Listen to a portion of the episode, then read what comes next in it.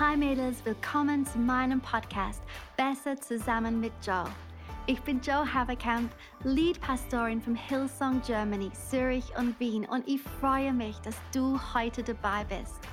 Ich weiß genau, dass das Leben so abenteuerlich sein kann, aber ich bin mir sicher, dass Gott in den nächsten paar Minuten eine Oase für dich bereithält, die dich ermutigt, befähigt und inspiriert, dein volles Potenzial auszuleben. Genieße diese Zeit. Hello Friends und willkommen zur letzten Folge von dieser Serie. Und ich hoffe, dass ihr euch durch das Gleichnis von den zehn Brautjungfern wachgerüttelt fühlt. Heute möchte ich über die fehlende Zutat sprechen. Alle Frauen hatten eine Lampe, aber nicht alle hatten Öl.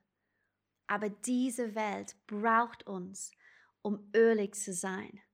Wir brauchen ölige Leiter, wir brauchen ölige Prediger, ölige Mütter, ölige Gebetskrieger. Wir brauchen eine ölige Kirche. Amen.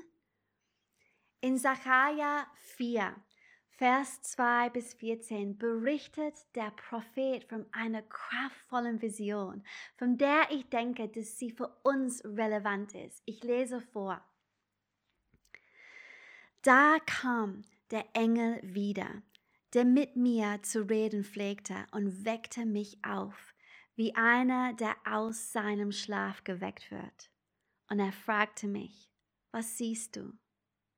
Ich sprach, ich sehe und ich siehe eine Leuchte ganz aus Gold und sein Ölgefäß oben darauf und seine sieben Lampen daran und sieben Gießröhre, zudem sieben Lampen, die oben auf ihm sind und zwei Ölbäume dabei, eine zu rechten des Ölgefäßes und der andere zur linken. Und ich ergreif das Wort und sprach zu dem Engel, der mit mir redete. Mein Herr, was bedeuten diese? Er fragt weiter, Vers 12. Und ich ergriff wiederum das Wort und sprach zu ihm. Was bedeuten die beiden Ölbaumzweige zur Seite der beiden goldenen Röhren, aus denen das goldene Öl fließt? Er sprach zu mir, weißt du nicht, was diese bedeuten? Ich antwortete, nein, mein Herr. Da sprach er, das sind die beiden Söhne des Öls, die vor dem Herrscher der ganzen Welt stehen.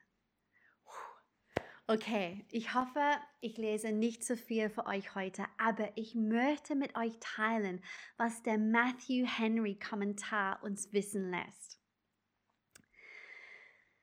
Wenn wir unter dem Leuchter die Kirche der Erstgeborenen, der wahren Gläubigen verstehen, können diese Söhne des Öls mit Christus und dem Geist, dem Erlöser und dem Tröster gemeint sein. Christus ist nicht nur der Messias, der Gesalbte selbst, sondern er ist der gute Ölbaum für seine Kirche und von seiner Fülle empfangen wir. Der Heilige Geist ist die Salbung, die wir vom Christus, den Ölbaum, empfangen haben. Durch den Geist den Ölzweig, wird den Glaubigen und Gläubigen das ganze goldene Öl der Gnade mitgeteilt, das ihre Lampen brennen lässt und ohne dessen ständige Zufuhr ihr Licht bald erlöschen würde. Wir brauchen das Öl, das von unserem Herr Jesus Christus kommt und wir brauchen das Öl des Heiligen Geistes. Wir können nicht hell brennen ohne das Öl, das von ihnen kommt. Wir können auf diese Zutaten nicht verzichten. Jesus predigte dasselbe aber mit einem anderen Bild in Johannes 15, als er sagte, ich bin der Weinstock und ihr seid die Reben. Wer mit mir verbunden bleibt, so wie ich in ihm, der trägt viel Frucht, denn ohne mich könnt ihr nichts ausrichten. könnt ihr die Verbindung zu Zacharias Vision erkennen. Was wir brauchen, fließt von Gott. Also, Lass mich ein paar Punkte geben, um euch zu helfen, mit Öl gefüllt zu bleiben. Erstens, wir müssen in Beziehung mit Jesus bleiben. Mädels, ich möchte euch ermutigen, eure Beziehung zu Jesus frisch zu halten. Und ich bin mir sicher, dass viele von euch eine tolle Routine für ihre stille Zeit haben, aber wir sollten sicherstellen, dass wir nicht einfach nur auf Auto, Autopilot schalten. Manchmal habe ich mich hingesetzt und in der Bibel gelesen, etwas aufgeschrieben und ehrlich gesagt habe ich nicht wirklich von ihm gehört. Wenn ich das zu lange durchgehen lasse, fühle ich mich trocken. Aber wenn wir ölig sein wollen, müssen wir empfangen. Es ist so wichtig, dass ich Lobpreismusik anmache, mich auf die Person Jesu konzentriere, wenn ich die Bibel lese. Und ich möchte euch ermutigen, eure stille Zeit als einen Ort des Sprechens zu betrachten, an den ihr geht, um etwas von Gott zu hören und zu empfangen. Wenn das meine Einstellung ist, fließt sein Öl in mir. Zweitens, wir müssen in seinem Wort bleiben. Und das Versprechen, das damit verbunden ist, ist beantwortetes Gebet. Johannes 15, Vers 7. Wenn ihr in mir bleibt und meine Worte in euch bleiben, so werdet ihr bitten, was ihr wollt, und es wird euch zuteil werden. Okay, Frage. Habt ihr in die letzte Zeit darüber nachgedacht, worüber Jesus am meisten gesprochen hat? Und das mit dem verglichen, worüber wir am meisten sprechen? Als ich das vorbereitete, habe ich ähm, darüber nachgedacht, wie es für mich war, Deutsch zu lernen. Die ersten Ausdrücke, die ich gelernt habe, waren kirchliche Ausdrücke. Dinge wie Preis Gott lass uns zusammen beten. So schön, dass du da bist. Ja klar, weil ich das am häufigsten gehört habe und ich konnte die Menschen um mich herum imitieren. Und genau das ist unsere Berufung, Jesus zu imitieren. Also, worüber spricht Jesus? Und wie verhält sich das zu den Themen, über die wir hauptsächlich sprechen? Und wie interessant, dass das Versprechen, das mit der Anweisung verbunden ist, in Jesu Worten zu bleiben, die Antwort auf Gebet ist. Was wäre, wenn wir jedes Wort, das wir sprechen, als Gebet betrachten würden? Ich frage mich, ob wir dann unsere Worte ändern und mehr in der Sprache Jesu sprechen äh, müssten. Denn dann würden wir sicherlich öliger sein. Amen. Drittens, wir müssen in seiner Liebe bleiben. Vers 9, Vers 11 sagt, wie mich der Vater liebt, so liebe ich euch. Bleibt in meiner Liebe. Wenn ihr nach meinem Geboten lebt, wird meine Liebe euch umschließen. Auch ich richte mich nach den Geboten meines Vaters und ich lebe in seiner Liebe. Das alles sage ich euch, damit meine Freude euch erfüllt und eure Freude dadurch vollkommen wird. Okay, Roma 8 sagt uns, dass uns nichts von der Liebe Gottes trennen kann.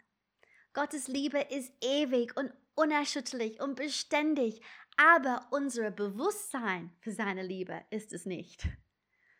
Bewusstsein heißt unabgelenkt sein, hellwach sein, eine korrekte Wahrnehmung haben, eine klare Sicht, aufmerksam sein, absichtsvoll sein und beobachtend. Ich weiß nicht, wie es dir geht, aber wenn ich diese Definitionen höre, ich weiß, ich muss an meinem Bewusstsein für die Liebe von Jesus noch üben. Seine Liebe sollte im Mittelpunkt stehen. Sie sollte der Fokus meiner Gedanken sein. Sie sollte im Vordergrund und nicht im Hintergrund meines Lebens stehen. Oh, stell dir vor, wie ein neuer Bewusstsein für Gottes Liebe uns öliger machen würde als zuvor. Die zweite Quelle des Öls ist natürlich der Heilige Geist. Er ist der zweite Ölbaum. Und in Epheser 5, Vers 18 ermutigt uns Paulus, mit dem Heiligen Geist erfüllt zu sein. Und im griechischen Text steht das Wort für erfüllt sein in Präsenz, was für den Vers die Bedeutung gibt, seid beständig erfüllt von der Fülle des Heiligen Geistes. Also, Freunde, lasst mich euch ermutigen euch weiterhin mit dem Öl des Heiligen Geistes zu füllen. Erstens, bitte ihn immer und immer wieder erfüllt zu sein. Lukas 11, Vers 13 erzählt uns, dass unser Vater im Himmel weiß, wie er uns gute Geschenke schenken kann. Er hält den Heiligen Geist nicht zurück, wenn wir ihn brauchen. Also bitte im Glauben für neue, frische Erfüllung. Immer und immer wieder. Frage ihn jetzt schon, frage ihn heute, dich zu erfüllen. Zweitens, lebe so, dass du ihn brauchst. Der Heilige Geist kam, um die Kirche zu befähigen, den Auftrag zu erfüllen, den Jesus uns anvertraut hat. Wenn wir uns zu bequem sind, werden wir nicht durstig nach mehr von ihm sein. So wie man nach Sport mehr Wasser trinken muss, so ist es auch, wenn man berufen lebt. Lauft das Rennen, das für euch vorgesehen ist und habt keine Angst, nicht genug zu sein, denn das seid ihr natürlich nicht und das sollt ihr auch nicht sein. Wir sind nicht dazu bestimmt, dieses Leben in unserer eigenen Kraft zu leben. Daran ist nichts Übernatürliches. Sorge also dafür, dass du so läufst, dass du nach ihm durstig bist, denn er wird dich bis zum Überlaufen füllen. Und drittens, erwecke deinen Glauben. Oh, ich liebe es, Dinge zu lesen, die meine Fantasie und meine, meinen Glauben an das Übernatürliche anregen. Lese über die Erweckungen der Vergangenheit. Versammeln einige Freunde zu einem Gebetsabend und prophezeit übereinander. Lies noch einmal die Apostelgeschichte. Fordert euch selbst heraus, für die Kranken zu beten. Erwecke deinen Glauben, damit Gott tut, was nur er tun kann. Jeder von uns wurde geschaffen, um die Herrlichkeit Gottes zu zeigen und seine Gegenwart zu beherbergen. Jeder von uns wurde geschaffen, um hell zu leuchten und für die Wiederkunft Jesus bereit zu sein. Also Sisterhood und Expand Women. Wir wollen den Geist der Bereitschaft in uns haben. Vergiss nicht deine wichtigste Zutat. Komme nicht ohne Öl. Tu das kleine Extra. Bereite dich auf die Zukunft vor. Tu jetzt, worüber du später glücklich sein wirst.